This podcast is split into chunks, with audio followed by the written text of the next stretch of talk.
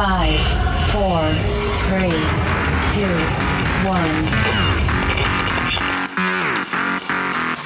Ha llegado el momento, tu momento para disfrutar, para divertirte, para informarte. Este es tu momento de ser libre en nuestra frecuencia. Ponte los audífonos, vivamos, la experiencia.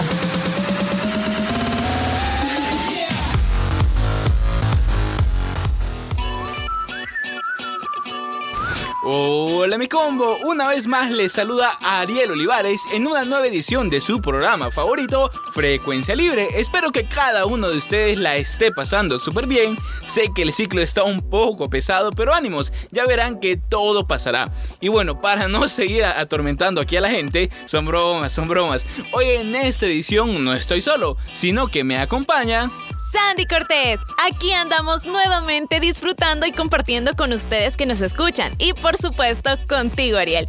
Y bueno, hoy traemos un programa que está lleno de información y de cosas súper interesantes, pero no se me desesperen, ya escucharán el contenido que los chicos y chicas traen para ustedes.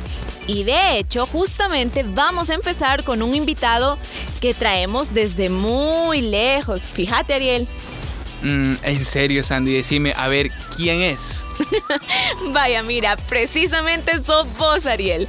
A ver, hoy nos hablarás de un tema que a los amantes del fútbol e incluso para aquellos que no lo son, les va a encantar. Y bueno, en tu sección Los suplentes, básicamente nos hablarás sobre la historia de los mundiales en el nuevo siglo. Pero decime, ¿de cuál de todos los mundiales vas a hablar? es cierto, por un momento lo había olvidado. Pero bueno, ¿sabes que Hoy les hablaré sobre el Mundial de la Infancia Sudáfrica 2010. Así que siéntense en la banca de los suplentes y acompáñenme.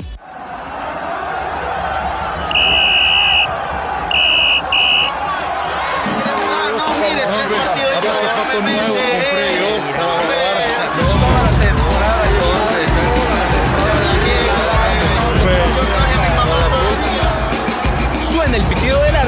el encuentro finaliza.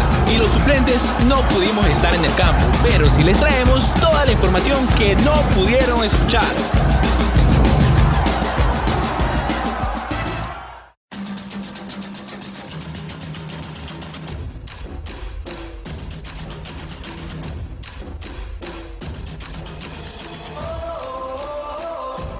¿Qué pasó mi combo? Les saluda Ariel Olivares en una nueva edición de su sección favorita, Los Suplentes.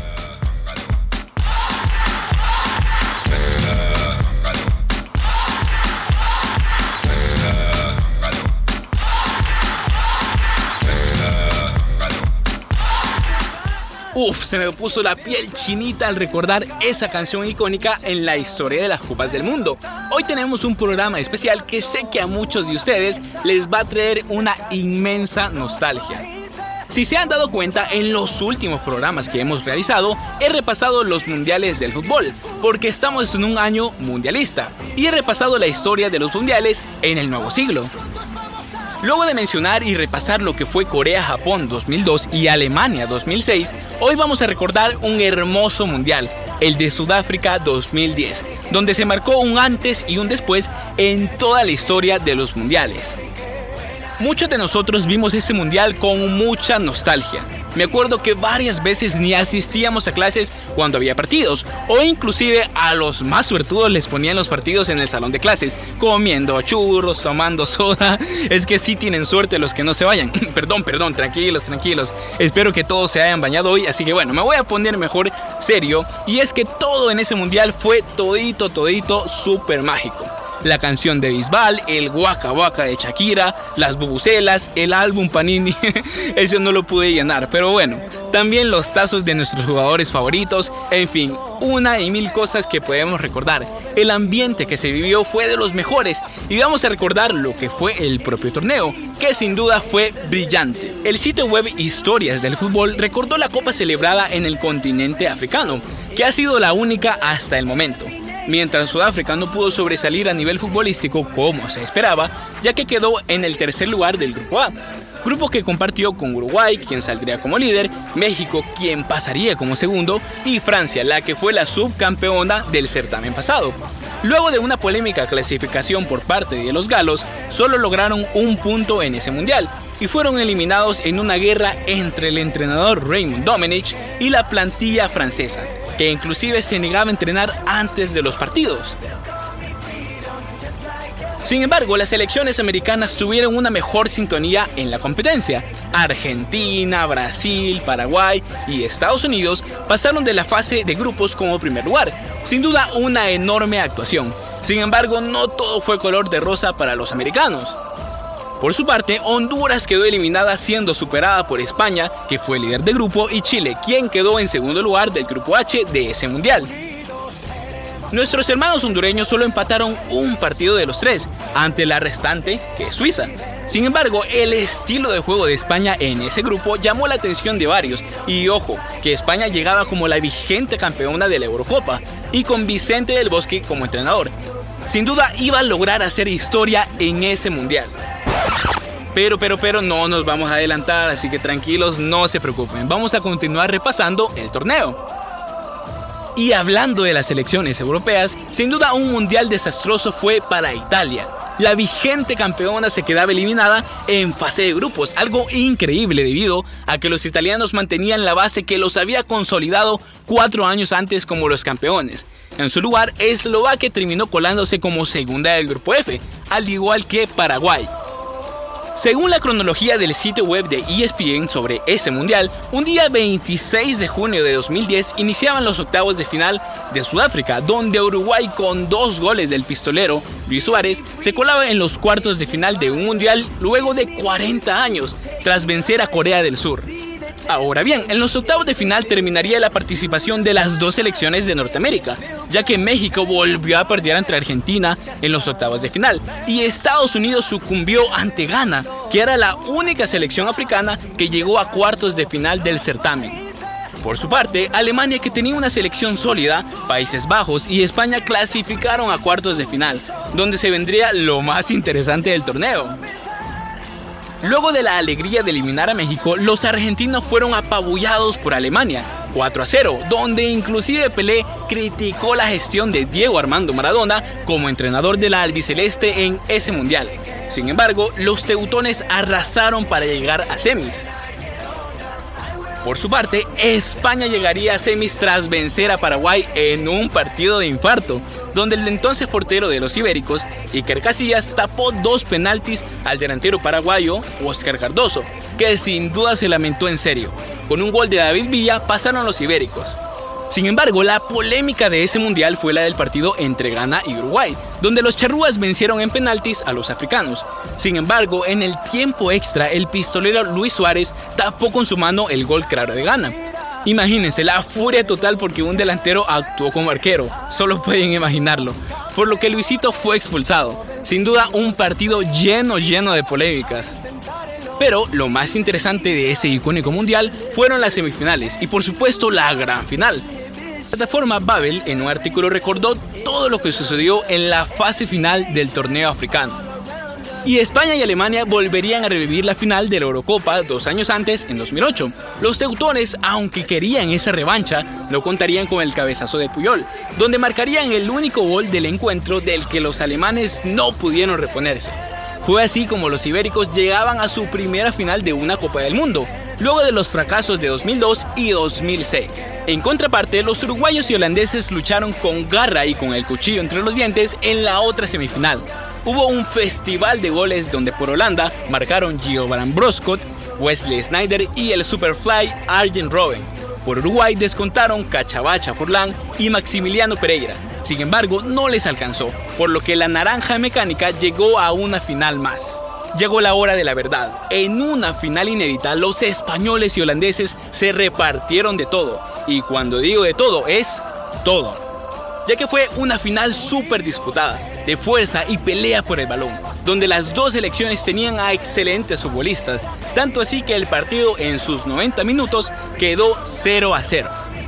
Sin embargo, un gol icónico y el momento donde muchos aficionados celebraron fue en el minuto 115, donde tras una asistencia del centrocampista Cés Fábregas, que llegó a los botines del fantasmita Andrés Iniesta, fue cuando marcó el gol ante el holandés Martin Stekelenburg. Y esta logró unir a toda España y así fue el homenaje también para su amigo, el también exfutbolista Dani Jarque, quien habría fallecido en 2009. Sin embargo, en esa final fue donde Andrés Iniesta se quitó esa playera y homenajeando a su amigo entre lágrimas, España se convertiría en el campeón del mundo en Sudáfrica 2010. Los homenajes, la participación de excelentes futbolistas y un torneo donde grandes equipos se dieron a conocer fueron los elementos claves para que Sudáfrica 2010 llegara a ser un mundial donde España con su tiki-taka enamoraría a muchos aficionados en el mundo del fútbol. Mi combo con esta nostalgia me despido de su sección, Los Suplentes. Sin embargo, a mí me ha encantado repasar todas las historias de estos mundiales. Pero esto no se va a quedar acá, ya que en la próxima edición, claro, si el creador lo permite, vamos a estar repasando un excelente y también muy recordado mundial, Brasil 2014. Ahora bien, esto ha sido todo lo de este su programa. Por favor, cuídese mucho. Un enorme saludo y nos vemos hasta la próxima. Bendiciones del más grande.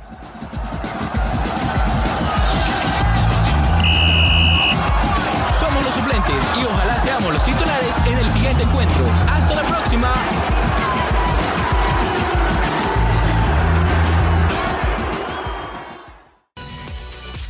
Ariel, ¡ey, qué chivo! Sin duda te luciste con tu tema. Qué recuerdos y qué nostalgia tan bonita me trajo tu sección. Bien me acuerdo cuando nos poníamos a ver los partidos escondidas ahí en el colegio, fíjate. claro que sí, es que mira, ese mundial chulada en serio y todo. Es que jugadorazos, equipazos y buenas canciones que mira, yo me motivé. Así es, Ariel, es que el Mundial del 2010 definitivamente es una tradición. Y por cierto, ya que mencionaste canciones, te cuento que hoy traemos una sección en la que nos hablan de los temas musicales. Y sabes, una cosita por ahí, es una de las nuevas secciones. Ah, ya sé, ya sé, ya sé qué sección es. A ver, decime cuál es. Amplificados. Así es, Ariel. Mira, cuando se trata de música, Javier Portillo y Valmore Parada nos traen un contenido buenísimo, donde repasarán las canciones que durante este año se han vuelto populares en la red social TikTok. Además, nos cuentan un poquito sobre qué hay detrás de todas esas canciones emocionante, Sandy. Pero bueno, mejor les damos el espacio a los chicos para que nos presenten su contenido, ¿te parece? Me parece súper bien, Ariel. Vamos con ustedes, chicos. Esta es tu sección Amplificados. La sección para los amantes de la música.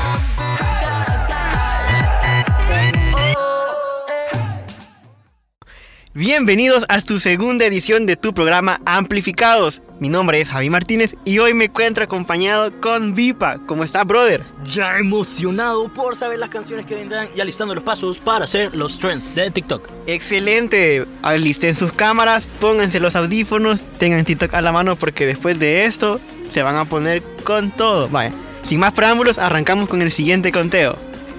En el puesto 6 tenemos la canción que se escucha actualmente mucho en TikTok e Instagram, llamada Mujeriego del autor colombiano Ryan Castro, lanzada en el año 2021. Esta canción se ha utilizado para comparar dos o más personas, independientemente de su género, en las redes sociales, haciendo referencia a que sin importar sus facciones, siguen siendo hermosos y hermosas. Te digo una cosa, Vipa, ya tenía bastante de no escuchar sobre este género del merengue, pero sabes, me llama la atención que este tipo de propuestas atrae mucho a la población joven. Claro, y con la mezcla de merengue y reggaetón, siendo dos géneros muy bailables, atraen a cualquiera. Bueno, entonces seguimos con el siguiente conteo. En esta oportunidad ofrecemos la canción de Caleb Dimas, a cargo del mismo artista, Caleb Dimas. Esta canción tiene la peculiaridad desde que desde su momento de su lanzamiento, participó rápidamente en 24 horas como train de TikTok y en YouTube Music. Claro, Javi, este ritmo argentino se destaca por su manera bailable y el género que destaca siempre cumbias y freestyle, allá en aquellas regiones de América.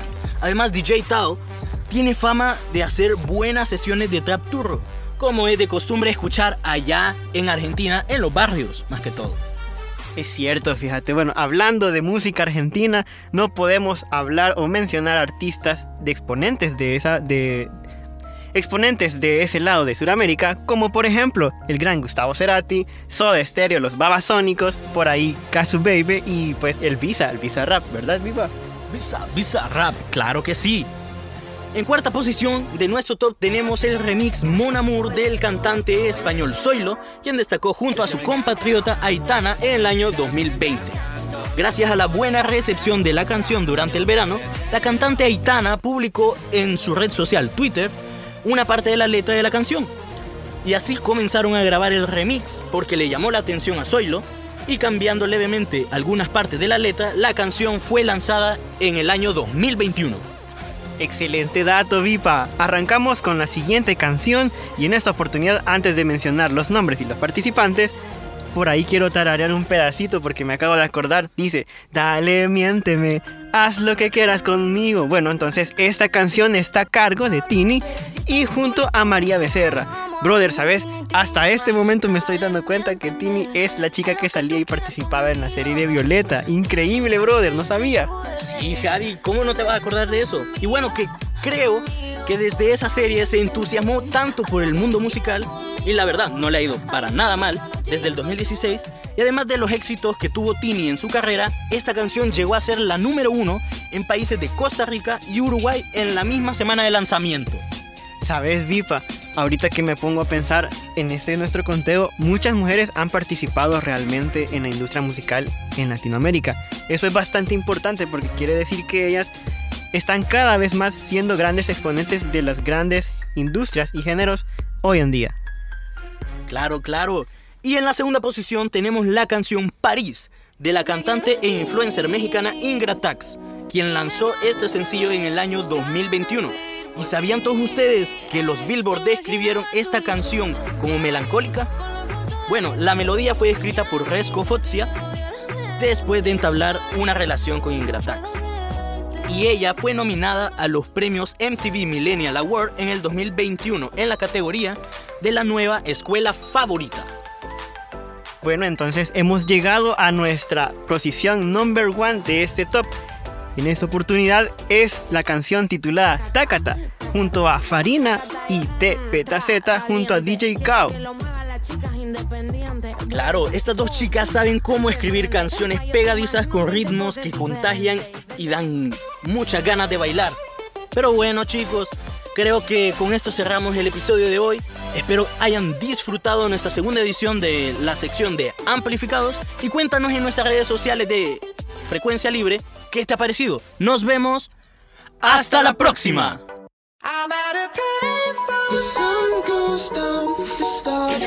Esta fue tu sección Amplificados.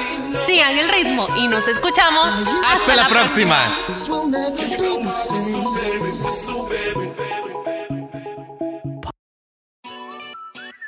Hey Sandy, mira, estos chicos nos hicieron recordar algunos trends de TikTok con su sección. Exactamente, Ariel. Y otra cosita que me llegó fueron esos datos de cada una de las canciones. La verdad estuvo bien chido. Pero bueno, fíjate Ariel que ahora yo te voy a preguntar, hoy no vas a ser vos el que va a estar preguntando, mira.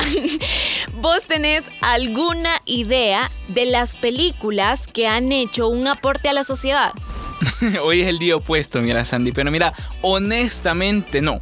Pero aprovechando que sacaste el tema de las películas, ¿qué decís si pasamos con la sección musas? Tal vez podemos encontrar una respuesta. Me parece súper bien, Ariel. Y justamente Diana Chávez nos hablará sobre las películas que han generado un cambio social.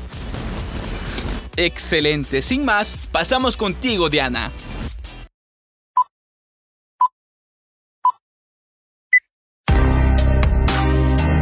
¿Estás listo para saber del buen cine? Ven con nosotras, Musas. Conocerás datos curiosos, información interesante y recomendaciones del séptimo arte. Luces, cámara y musas. Hola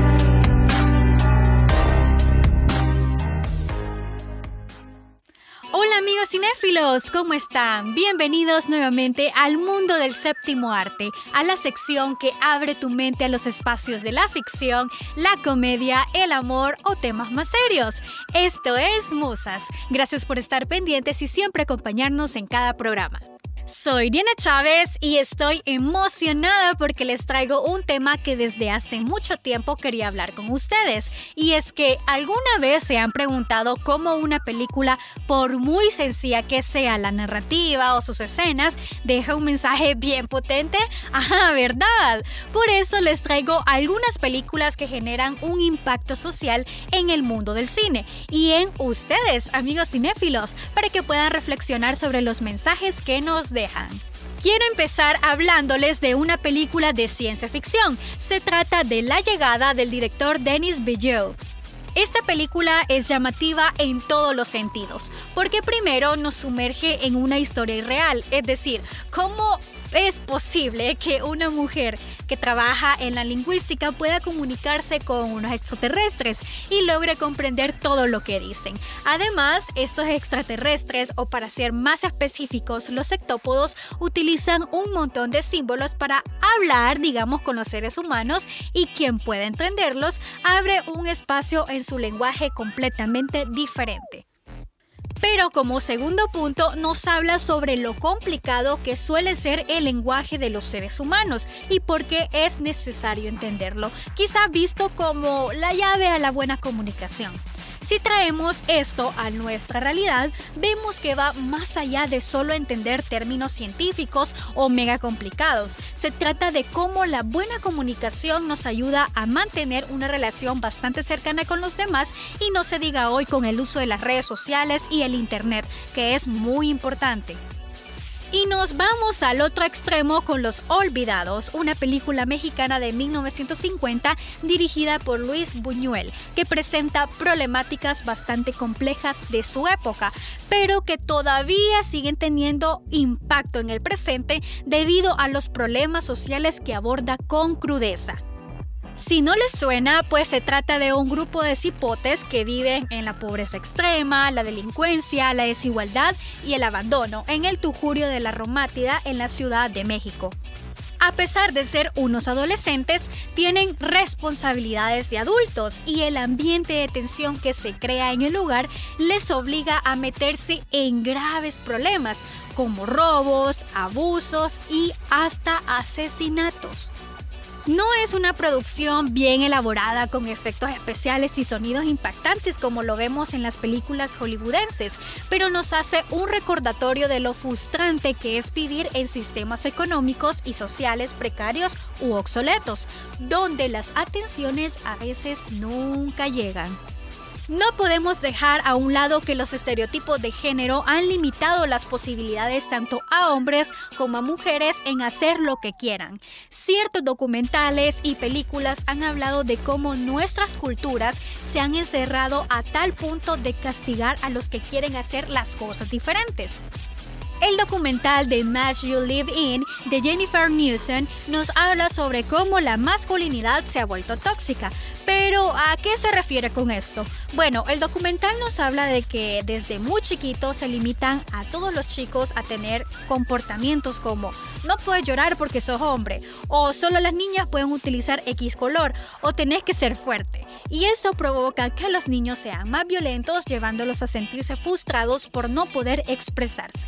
Este documental cuenta con una serie de especialistas y testimonios sobre cómo es vivir bajo estas condiciones. Además, ofrece una propuesta de lo que se debe hacer al respecto no puedo dejar a un lado lo que sucede con los estereotipos femeninos. En Tierra de Hombres, una película dirigida por Nicky Caro y con un elenco increíble, está basada en hechos reales y nos enseña cómo la falta de oportunidades laborales, el acoso sexual y la violencia no deja de ser un problema para las mujeres. A Josie Amy es la protagonista principal de esta historia, quien es interpretada por Charlize Theron, le toca lidiar con el maltrato, las humillaciones, constante acoso sexual y comentarios negativos hacia sus compañeras sobre su aspecto físico. Todo esto dentro de su trabajo en una minería de Minnesota. A pesar de todo lo difícil y doloroso que fue para ella, consigue ganar una demanda en donde pide condiciones laborales adecuadas para las mujeres. Sin duda, una historia bien interpretada. Uf, Estas producciones se han esmerado en dejarnos mensajes para reflexionar sobre nuestros modos de vida y sobre qué nos regimos, pero también siento que nos deja la importancia de cambiar nuestros entornos y pensamientos. Es un gusto haber compartido con ustedes estos 7 minutos de información valiosa acerca del cine y esperamos que mantengan su sintonía en frecuencia libre. Sin más que decir, cuídense, tomen agua y este no es un adiós, sino un hasta pronto. Esta fue la sección Musas. Te esperamos en la próxima, siempre por Frecuencia Libre.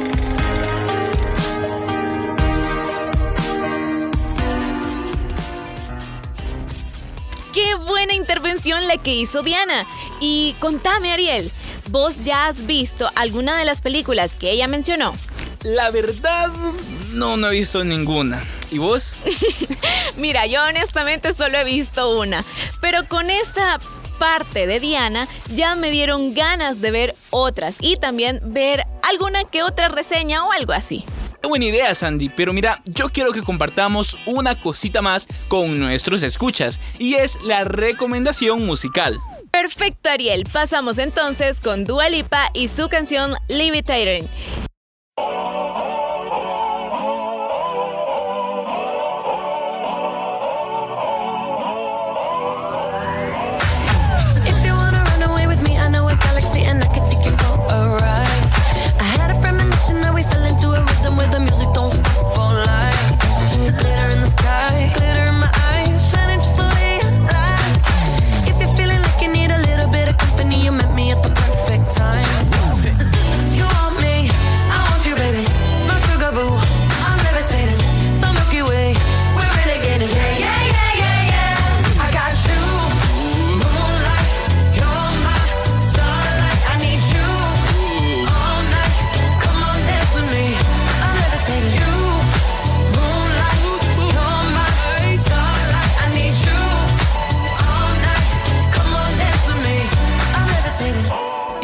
Mis queridos amigos, hemos llegado al final de este su programa Frecuencia Libre. Bendiciones del de arriba, yo soy Ariel Olivares. Y yo, Sandy Cortés. Espero que hayan disfrutado tanto como nosotros. Recuerden seguirnos en nuestras redes sociales como Frecuencia Libre SB en Instagram y en Facebook como Frecuencia Libre. Nos escuchamos. Hasta la próxima.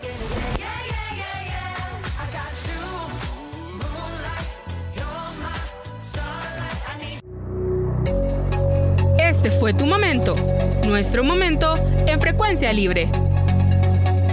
Esperamos que hayas disfrutado. Quédate pendiente de nuestra próxima edición. Frecuencia libre.